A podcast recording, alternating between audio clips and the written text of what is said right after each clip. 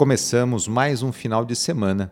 Neste sábado, peçamos de maneira especial no momento de oração pelas pessoas que sofrem algum tipo de enfermidade e de maneira especial ainda as que sofrem de depressão.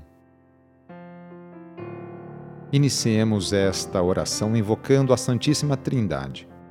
Em nome do Pai, do Filho e do Espírito Santo. Amém. Senhor nosso Deus, nosso Pai, nós cremos em vós, nós esperamos em vós, nós vos amamos, nós vos agradecemos este dia e vos damos graças porque estamos com vida. Oferecemos este dia ao Senhor com todas as nossas alegrias e sofrimentos com todos os nossos trabalhos e divertimentos. Guardai-nos do pecado e fazei de nós instrumentos de vossa paz e do vosso amor. Ajudai-nos a observar vossos santos mandamentos. Amém. Neste sábado, dia 9 de outubro, o trecho do Evangelho é escrito por Lucas, capítulo 11, versículos de 27 a 28. Anúncio do Evangelho de Jesus Cristo segundo Lucas Naquele tempo, enquanto Jesus falava, uma mulher levantou a voz no meio da multidão e lhe disse: Feliz o ventre que te trouxe e os seios que te amamentaram. Jesus respondeu: Muito mais felizes são aqueles que ouvem a palavra de Deus e a põem em prática. Palavra da Salvação uma voz feminina, anônima, se dirige a Jesus glorificando-lhe a mãe.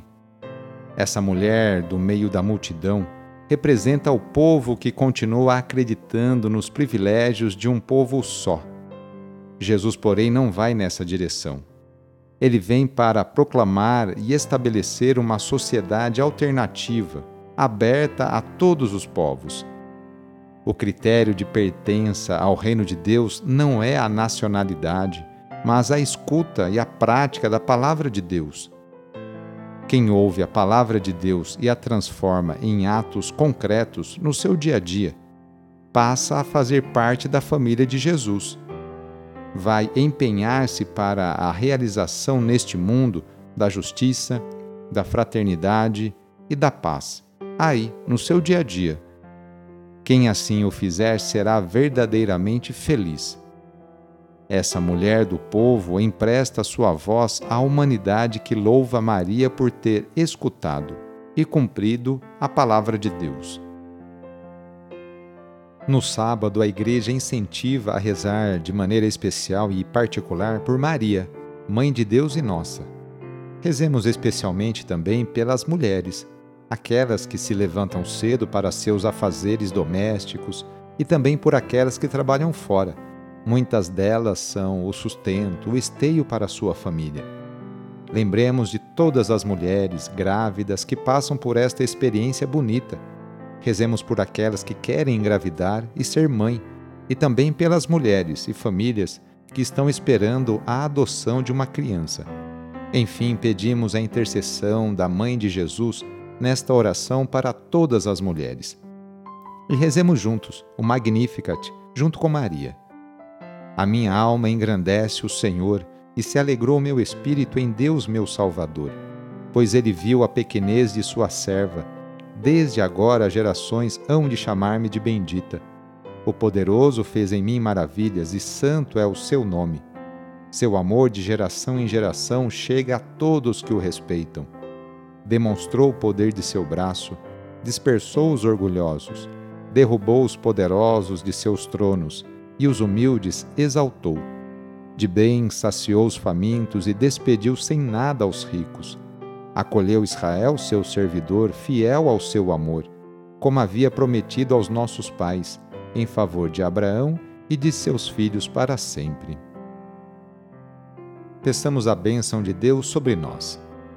A nossa proteção está no nome do Senhor, que fez o céu e a terra.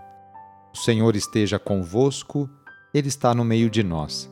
Pela intercessão de Nossa Senhora Aparecida, desça sobre você, sobre a sua família, sobre o seu trabalho e intenções a bênção do Deus Todo-Poderoso, Pai, Filho e Espírito Santo. Amém. Foi muito bom rezar com você hoje, neste dia. Se a oração está te ajudando, eu fico muito feliz. Então, que tal enviá-la para seus contatos, familiares, amigos, conhecidos? E também aproveite este final de semana, hoje, sábado e amanhã, domingo, para participar da missa aí na sua paróquia, na igreja que você participa. Sou o padre Edmilson Moraes, salesiano de Dom Bosco e moro atualmente em Piracicaba, no estado de São Paulo. Que Deus continue abençoando você e sua família. Abraço e até mais.